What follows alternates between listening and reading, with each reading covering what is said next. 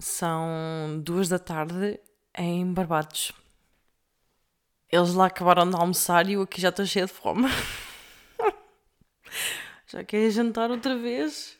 Eu acho que me vão ouvir assim um bocado ranhosa, mas não é a minha culpa, é culpa da minha irmã, que eu fui a casa este fim de semana e a minha irmã só estava a tossir. E eu, um, em vez de me afastar, não, dizia assim, não mais. Por favor, tosse para aqui, Cláudia. Aqui perto, aqui perto. Portanto, yeah, eu acho que desta vez eu também estou a ficar doente. Um, mas tirando isso, como é que estão? Uh, eu estou bem. eu estou bem.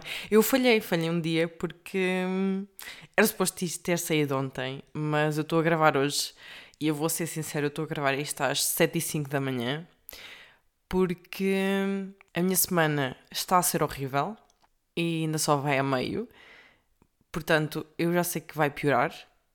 E acho que, que era só isso. Ah, cheguei a uma conclusão que só dá, só consigo uns X horas falar para o microfone. Depois disso, não dá mais. Porque acho uma seca. Então decidi gravar hoje. Porque é assim, ontem eu acordei às seis e meia. Já, já porque é que eu acordo tão cedo. Eu acordei às seis e meia para gravar uma, uma peça de um televisivo. E depois tive que ir fazer um direto para, para a universidade. Então tive a manhã toda a falar para microfones e para câmaras. E eu não dou mais. Eu cheguei a um ponto em que, não, não, não quero, não quero. Acabou, acabou aqui. acabou aqui, gravo amanhã, invento uma desculpa. A desculpa é a verdade. E as pessoas sentem a minha falta, mas também só durante um bocadinho, porque de resto não, não falho. Vai sair ao mesmo episódio, mas saiu no dia seguinte. O que também não interessa, porque as pessoas começam a ouvir quando querem, portanto. Yeah, eu, eu podia nem ter dito nada, mas eu, como sou sincera e perfeita, eu disse. Eu acordei às seis e meia da manhã. Opa, eu vou explicar porquê. E acordei cheia de pica. Eu prefiro acordar de manhã. Não é que eu seja mais produtiva, porque eu disse há uns episódios atrás que eu era mais burra mas acordei enervada. Então essa é a melhor forma de acordar. E eu vou, eu vou explicar o que é que aconteceu. É assim, eu sonhei com amigos do meu ex-namorado, todos juntos no Instagram. onde é que isto vai na minha cabeça? Estavam todos a tirar, tipo, a mostrar fotografias no Instagram, nas redes sociais. E tipo, uh, eu vou ver onde é que estão e eles estão todos no Japão. E eu, como é que é possível? O Japão era o sítio onde eu queria ir morar durante um ano. eu já estava enervada. E depois, tipo, eu não sei como, eu já estava no Japão, ao pé deles, e olho para trás. Já me estou a rir. Olho para trás e está o meu ex-namorado com a rapariga antes de mim num café japonês a pedir café. E, eu, mas vocês sabem pedir café em japonês? Sabem? É que eu não. É pá, ao menos deixem-me viver eu o meu sonho. Não vão para aqui destruir-me a vida. Era o que eu estava a pensar. Mas eu também não sei o que é que é um como é um café japonês, porque aquilo que eu vi era eles sentados na borda da estrada, numa mesa redonda, e aquilo tinha um telheirozinho pequenino de pano, e aparecia tipo um gajo asiático, que vou dizer que é um chinês, porque são todos fotocópias, eu estou a brincar, eu estou a brincar, eu estou a brincar, uh, com uma bandeja, o pé deles, epá, e eles estavam a sorrir, eu estava com uma com uma enervação. Ai, eu estava tão enervada naquele momento. Eu só queria partir para a porrada. Juro, juro. Epá, e a gaja, quando eu a conheci, ela tinha cabelo curto e ele tinha cabelo comprido. Como é que eu sou tão premonizada na merda dos meus sonhos, pá? E acordei bué bem. E fiz bué coisas. Bué coisas mesmo. Portanto, já sei. Quando eu precisava acordar bem e com pica ainda acordei enervada, porque depois ninguém me parava, eu era imparável. Tudo por causa de um sonho que nunca aconteceu. Mas eu, por menos, acreditei que era verdade e hum, quando acordei fui mesmo ao telemóvel. Ah, fui ao telemóvel às redes sociais ver se estava lá, estava lá alguma coisa. não estava lá nada. Aquilo atormenta a minha realidade. Opa, sério. Mas pronto, já sabem. Acordar enervado é tipo a melhor forma de acordar. Outra coisa que me aconteceu foi. Eu vou dar um bocadinho de contexto. A gata da minha irmã chama-se Ophelia. O-P-H-E-L-I-A. Ophelia. Lê-se Ophelia. Uh, a semana passada, a meio da semana, ligou-me. Eu até digo, eu estava a gravar aqui o da semana passada e quando vou ver o telemóvel tinha uma chamada não atendida. E eu, pronto, olha, liga-me outra vez. Mais tarde. E ligaram. Uh, Ligaram-me à hora do almoço e quando me ligaram vão assim. Uh, bom dia. E eu, bom dia. E ela, ah, é aqui do centro de São Jorge e é para uma vacina. Eu pensei para mim, vacina?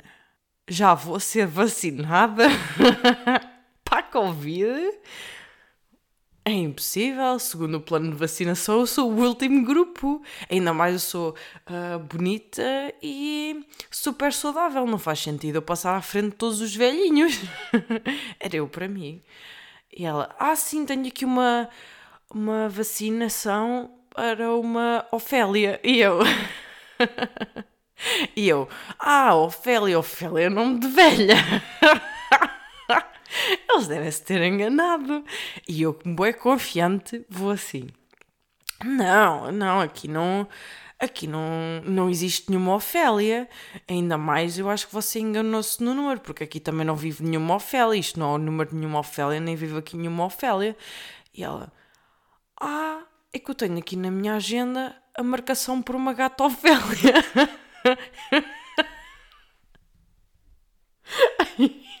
E eu, ah, a gata da minha irmã. Ai, oh pai, isto é tanta piada. A gata da minha irmã. É que eu já. sim, sim, sim, a gata da minha irmã. Depois aquilo ficou tudo bem, não sei o quê. Eu acho que pedi desculpa. Se não pedi, peço agora, né? Eu acho que ela não ouve, mas olha, desculpe. Eu percebi que era uma velha que você estava a falar. Mas eu disse aquilo com uma confiança, juro. Não, não, aqui não, não vive nenhuma Ofélia. Este não é o número de nenhuma Ofélia. E depois era a, minha, era a gata da minha irmã. Ai meu Deus. Ofélia, Ofélia. Eu acho que devia ter corrigido assim. Não, Ofélia não. Ofília. Era mais fácil de ter percebido. Opa, aqueles, aquilo fez a minha semana. Literalmente.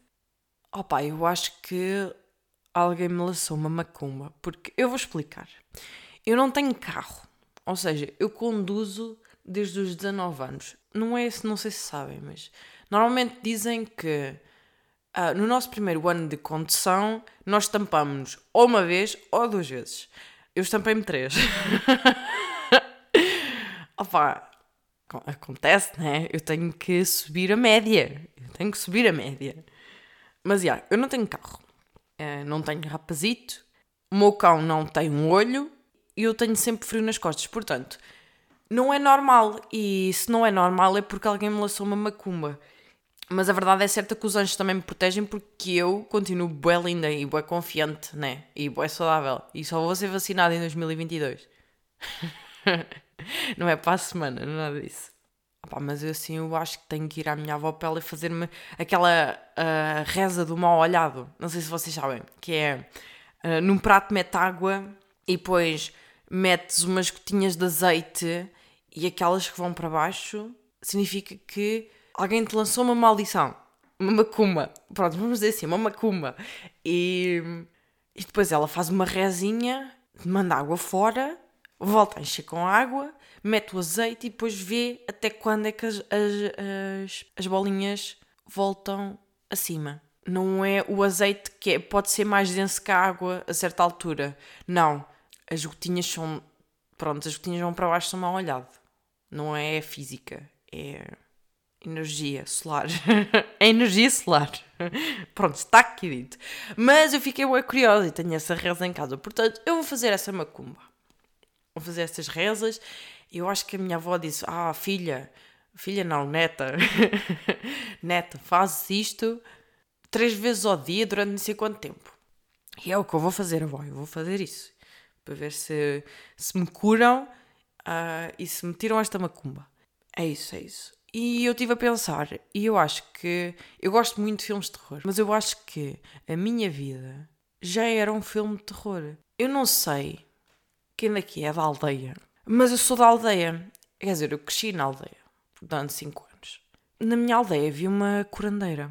E sempre que eu estava doente, ou seja, a minha doença era virar o bucho. Não sei se sabem o que é que é o termo, virar o bucho é tipo quando vos dão umas dores tremendas na barriga e depois a vossa mãe diz: Ah, viraste o bucho. É só isto. é que não é mais nada. Isto não tem ciência nenhuma. É tipo, ela chega só, mete-nos a mão na barriga e diz: Ah, viraste o bucho, tens que ir à curandeira. E depois ela, ela levava-me à curandeira com uma daquelas fraldas de pano.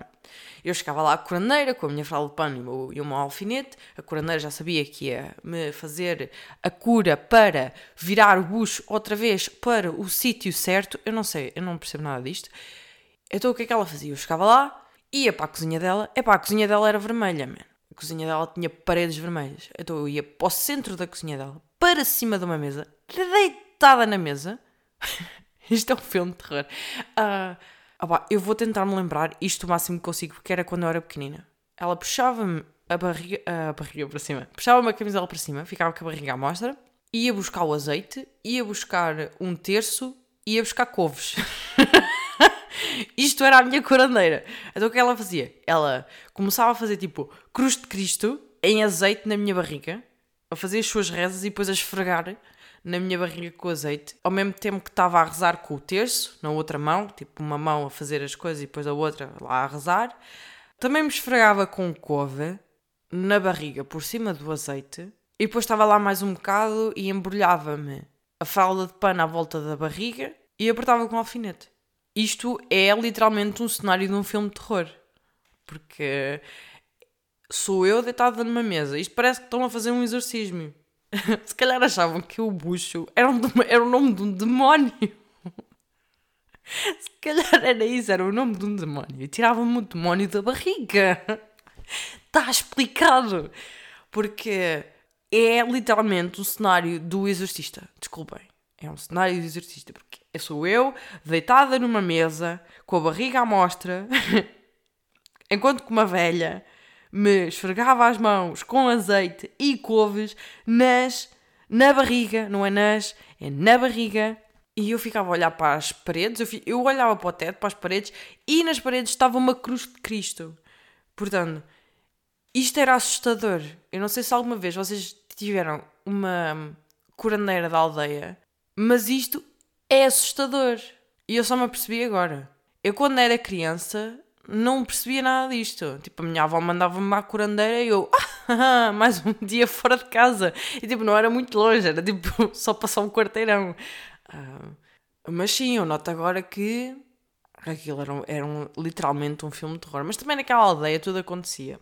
Uh, por exemplo, diziam que havia lobisomens. mas acho que era porque era uma das, daquelas famílias que era uma daquelas famílias do caralho. Tipo, aquela pessoa tinha aquela doença onde crescia demasiado pelo. Hipertricose. É a doença onde cresce demasiado pelo. Que, pronto, e as pessoas podem pensar que nós somos um lobisomem, né? Mas, já, yeah, ali naquela aldeia, diziam que havia um lobisomem, quando podia só ter isto. Há tanto mundo lá fora, mas o terror todo está naquela aldeia. Tipo, eu acho que eles fizeram o seu próprio mundinho. Não tenho nada contra. Opá, era, era assim a vida, a vida na aldeia, né? Tinham que inventar as histórias mais maradas. Mas eu acho que muita gente que vem da aldeia tem assim sempre uma história assim um bocado muito estranha para contar. Estas pessoas da minha aldeia. Acho que ainda há mais, ainda devem ainda haver mais, mas, mas não sei.